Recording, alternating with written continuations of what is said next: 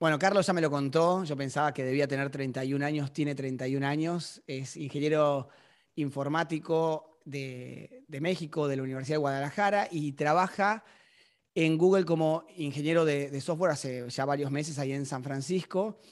Eh, pero bueno, como, como, bien dije, eh, él es mexicano y arrancó desde México como tantos otros que arrancan desde Latinoamérica, desde Argentina, desde Chile, Perú, y que miran hacia Estados Unidos o miran a otros países como, como, el norte en muchos casos, ¿no? Si uno mira su LinkedIn, obviamente trabajó en un montón de otros startups, Humu, Wiseline, eh, Oyala y muchos otros más que nada, los pueden, los pueden chequear eh, mirando, mirando su LinkedIn. Eh, lleva más o menos 11, 12 años trabajando en, como software engineer. Por eso me muero de ganas de escucharte, ya te escuché antes en la, en la intro hablando y la verdad que sos, pareces una persona súper, súper interesante y me encantaría que, que, otras personas que recién se están iniciando o están pensando en iniciarse en este mundo de, de, la, de la, programación puedan aprender de vos, los podamos inspirar y sobre todo eh, guiarlos ¿no? a, a, esas personas. Estuve leyendo, Carlos, Charlie, eh, algunas recomendaciones que la gente te hacía en, en, LinkedIn. Y, antes de arrancar me ah, puse nervioso, dije, estoy, estoy en otro nivel.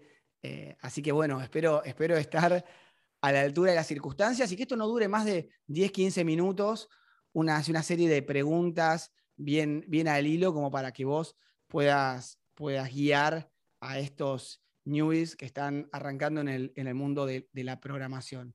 Así que lo primero que te quiero preguntar es, no te dejé hablar. Es cómo se arranca, ¿no? ¿Por dónde se arranca? Mi viejo, mi papá, piensa que haces un curso de tres meses y ya estás ganando 80 mil dólares al año. Eh, Ojalá. no comparto, pero me gustaría que me digas ¿cómo, arranca alguien a programar. Ah, creo esa pregunta está interesante.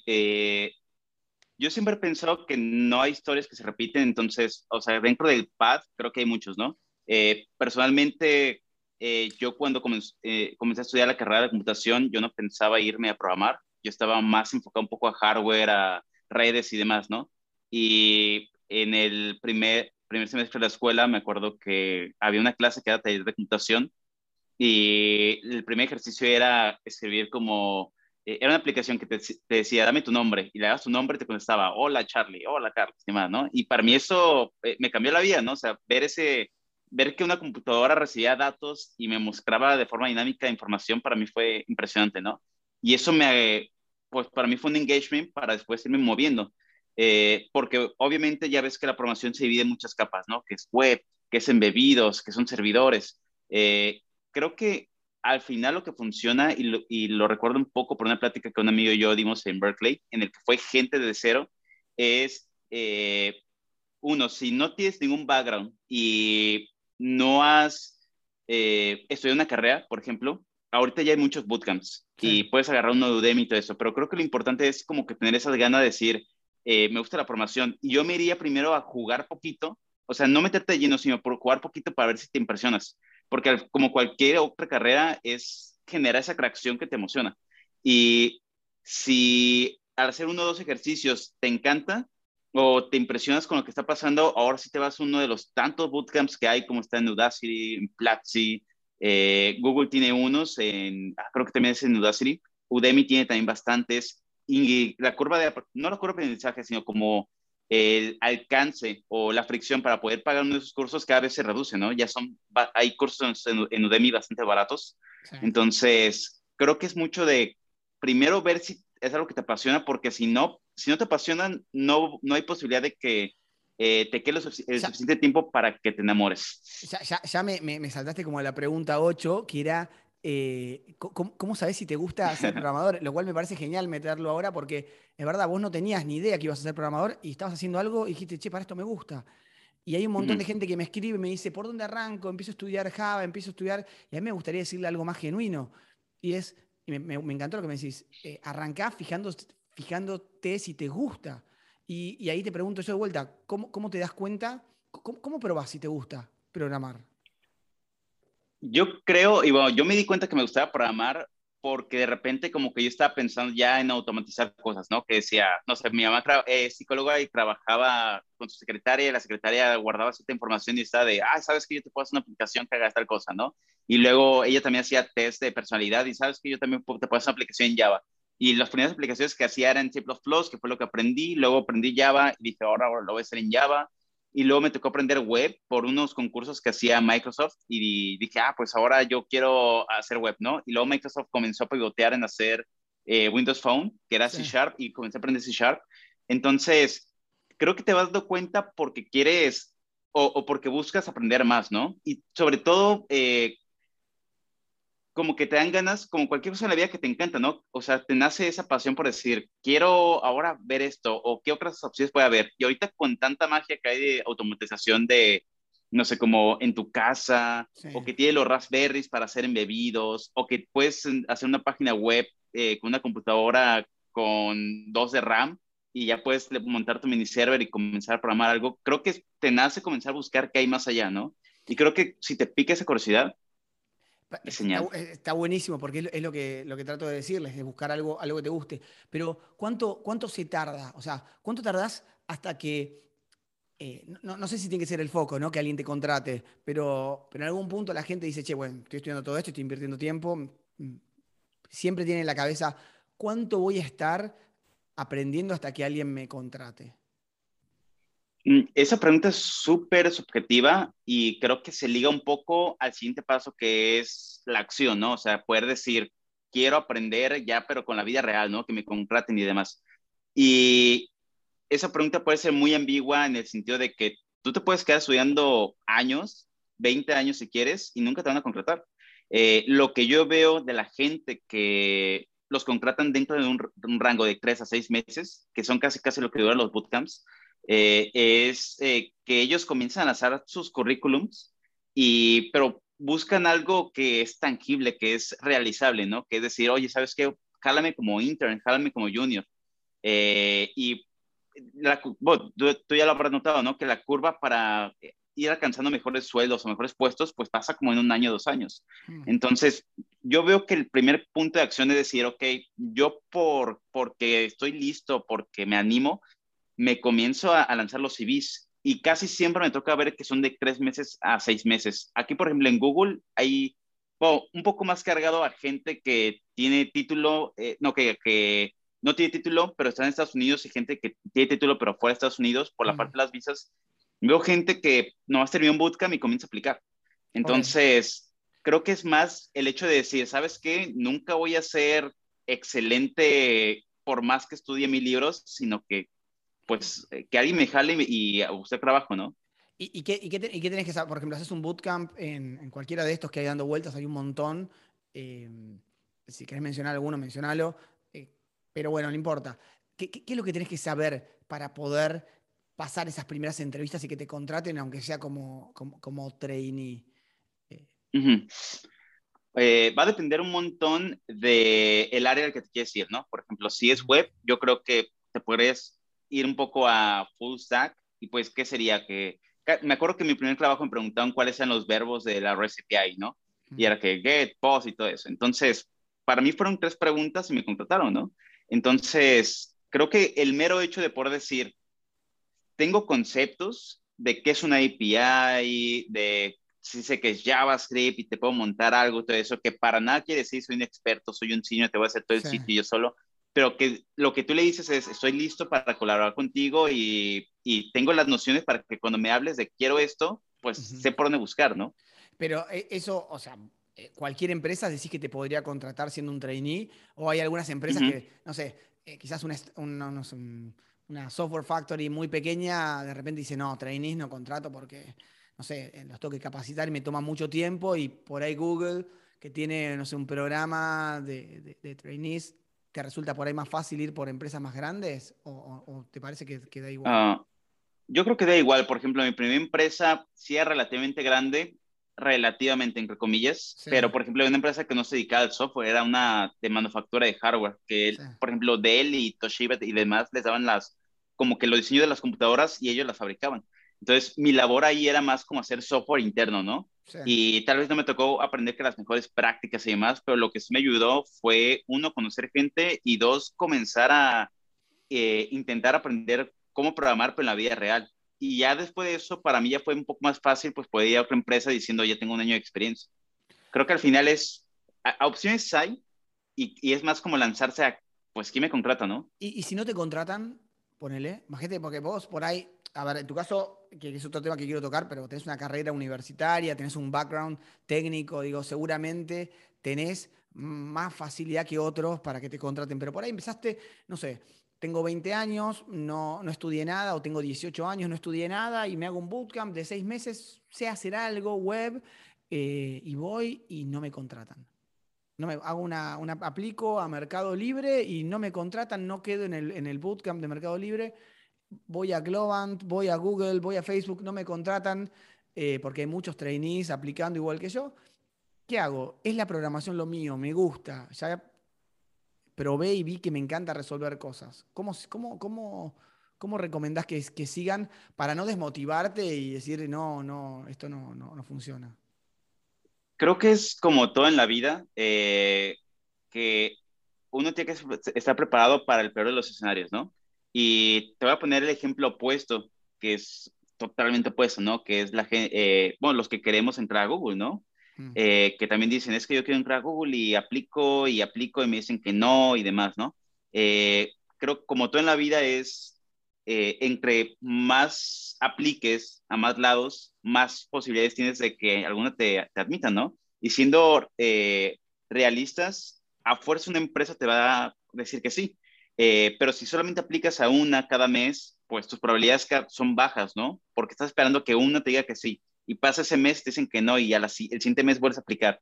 Pero si lo vieras de, otro, de la otra forma, y este método es algo que eh, le ha ayudado a un montón de amigos, yo lo descubrí hace como un año y lo compartí con algunos amigos y unos ya lo habían aplicado, otros lo comenzaron a aplicar, que fue como en un solo mes eh, aplicar a todas las empresas que puedas, ¿no? Y era, me gusta Discord, aplico a Discord, me gusta Amazon, aplico a Amazon, pero en un mes aplicamos como a 20, 30 y de esas 20, 30, nos, me acuerdo que yo apliqué a 20 y de 20, 11 me dijeron, comienza proceso.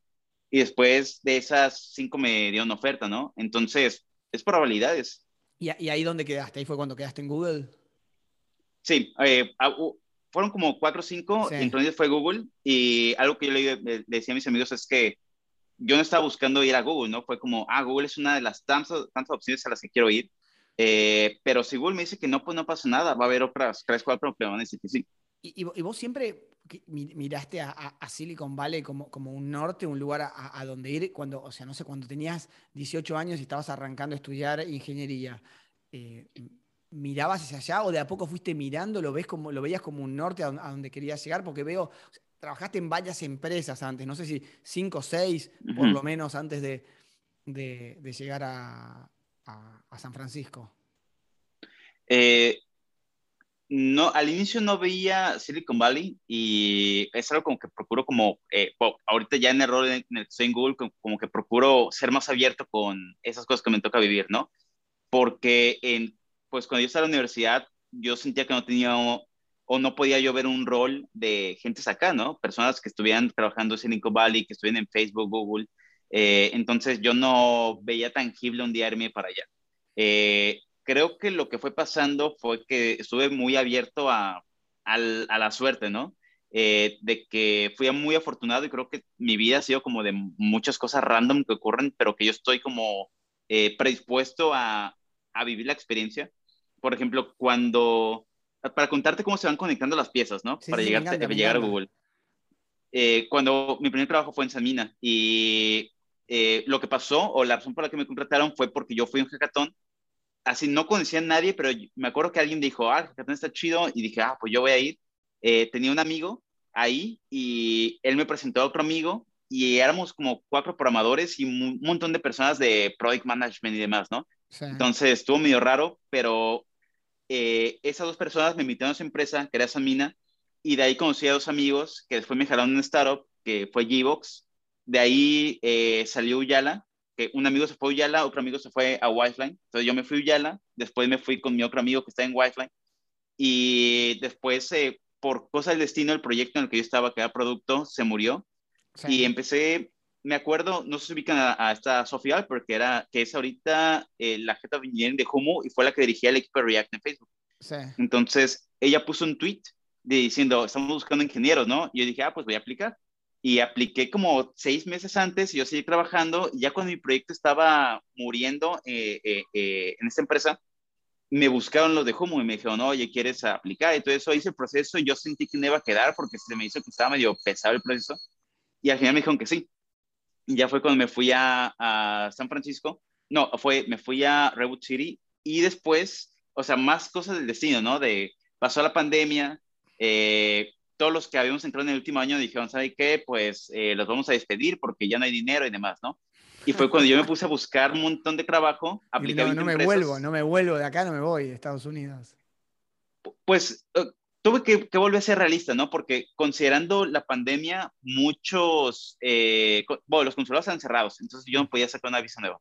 Entonces, pero dije, no, ¿sabes qué? Si me toca regresarme a mi país, pues me regreso, pero ya con una oferta, ¿no? Y yo sé que las ofertas, una vez que te las dan, duran como un año, entonces dije, nah, pues no creo que la pandemia dure más de un año, y sí, duró más de un año, pero yo estaba como de, eh, si me regreso, sé que tengo algo, ¿no? Y luego, eh, con la que pegue, pues me regreso otra vez a los seis meses.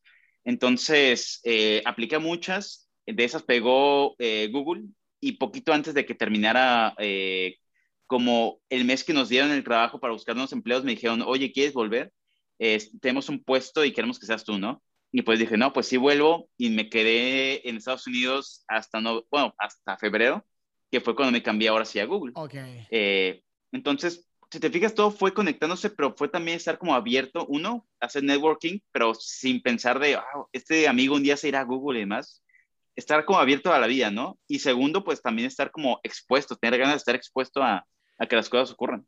Para, veo, te, quiero, quiero, quiero decir algo que noto, es que Primero que nada, sí, estar súper abierto a hacer networking y uno piensa a veces que el programador tiene que ser alguien callado, introvertido, que no habla con nadie, que, nada, que como que, un montón de estereotipos que en realidad simplemente es, no animarse a ser como uno podría ser, eh, a, exponerse. Como vos bien me dijiste, creo que, previo a, arrancar la charla, eh, en este proyecto en Google no no, a ver, no solamente hay que estar programando, sino que hay que estar pensando en el producto, en cómo se hace, en, mirando un montón de cuestiones.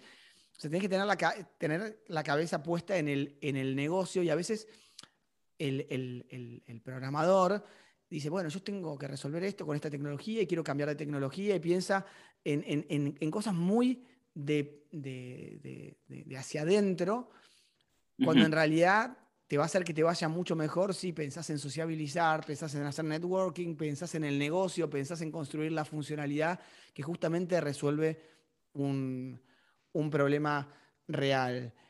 Che, volviendo al, O sea, me, encanta así tal cual. Fuiste abriendo puertas, eh, sin duda. Fuiste abriendo una, puerta, abrió la otra, abrió la otra. Y eso es lo que me, parece espectacular y creo que es lo que inspira a, gente que por ahí eh, puede estar no sé, pongo a Argentina como un ejemplo, puede estar en una provincia de Argentina, quizás de, suerte se metió en la universidad porque ni se iba a meter, aprendió a programar, eso lo llevó a trabajar en una startup, quizás a Buenos Aires. De ahí, como eh, te buscan de afuera, terminó en una en México y, por, o sea, una cosa va llevando a la otra y de repente esa persona que vos decías, quizás se quede toda la vida en esta provincia, terminó en una startup en, en, Silicon Valley, como es, como tu caso, o trabajando para, para, una, para, para, Google. Che, ¿y, hay, hay, que estudiar una carrera universitaria o, o, no, por ejemplo? Ya, e, esa pregunta... Eh, esa pregunta súper buena. Para, lograr, para lograr algo, o sea, para realmente, eh, no sé, crecer, creo que va a depender mucho de eh, cuáles son tus planes de vida. O sea, y, aquí tal vez comienza a haber temas de privilegio y demás, ¿no? Privilegio en el sentido de si yo eh, nací en Estados Unidos, pues eh, con mayor razón no tengo por qué estudiar, ¿no? Porque las empresas grandes ya están ahí. Entonces, yo sí puedo decir, o bueno, alguien que haya nacido en Estados Unidos, sí puede decir, ¿sabes qué? Yo aquí le digo a la gente que no estudie porque llegué a Google, lo que tú quieras. Eh, pero, por ejemplo, si te platico de mi caso, si no hubiera estudiado, no hubiera sacado una visa y necesitaba la visa para poder moverme, ¿no? Pero también entiendo que la meta de, de, cada persona es diferente, ¿no? O sea, eh, está muy bien que digas, es que yo me quiero quedar en mi país y es súper válido. Y eh, bajo esa cuestión, no tener una carrera, pues no, no te bloquea para lograr tus metas en la vida, ¿no? Va a depender mucho de qué quieres y hay que entender como que sin visa o sin, bueno, muchas de las visas requieren estudios. Eh, por ejemplo, en los Estados Unidos al menos, al menos te pide como que tengas eh, estudios y demás, que porque eh, están buscando talento que no se encuentra en el país, entonces para eso te piden como, ok, demuéstrame que eres un talento especializado, ¿no? Pero hay muchos otros países, por ejemplo, que Alemania no pide un, un, título para moverte, Canadá creo que tampoco pide un título para moverte. Entonces va a depender mucho. Si decimos como necesitas el título para conseguir un trabajo, también va a depender, pero yo creo que las empresas modernas o, o las que están muy orientadas a software no lo piden. Eh, tal vez un poco más las que son como formales, como el gobierno y demás. Creo que en varios lugares, o al menos en México, como que te piden, dame el título para saber que sí eres bueno en promoción. Pero creo que ya se ha visto mucho que eh, no se necesita como el título para esos conocimientos. no, se necesita, pero por ejemplo, pero te guía un poco más. ¿Vos, sentís que por ser, por, por, por, ser ingeniero tenés una cabeza eh, más preparada para, para, asimilar cierto contenido, cierto conocimiento? Eh, o sea, ¿vos sentís que te dio algo, un know-how, más allá de todas las limitantes, todo, eso, o sea, todo el tema de la visa y eso se entiende perfecto, pero digo, como, como el conocimiento que te dio, ¿crees que, que, que que te pone en otro lugar, en un lugar favorable? ¿O, no, vos decís, no, todo esto lo puedo aprender por mi cuenta solo? Sí, yo creo que todo lo pude haber aprendido como fuera de la escuela. Ah, en su momento como que para mí era una buena decisión, ¿no? De, porque había terminado la prepa y esta de, ah, pues que sigue la carrera y esto suena bien, la voy a estudiar. Pero gran parte de lo que me tocó aprender ahorita no fue por cosas de la escuela. Eh, incluso eh, uno de los retos más grandes y y que a veces como que se escucha mucho eh, de queja es eh, cuando uno tiene que hacer las entrevistas de trabajo en estas empresas muy grandes, pues te piden estos conceptos de eh, algoritmo y estructura de datos, que es una materia dentro, al menos a mí me tocó que fue una materia dentro de, la escuela, pero me acuerdo que cuando salí, todo eso se me había olvidado porque fue como a, medio, a medio, media carrera que me tocó aprender eso y después no se puede hablar de esos conceptos. Entonces tuve que reaprenderlos casi casi de cero a los cuatro años de haber salido de la carrera, porque empecé a ver que me los pedían mucho para, bueno, en empresas muy grandes, ¿no? Para, eh, pues, seguir avanzando. Tal, cual. Bueno, ya, ya, vamos, vamos cerrando y te hago las últimas dos preguntas. La primera es, ¿qué es lo peor que tiene tu profesión?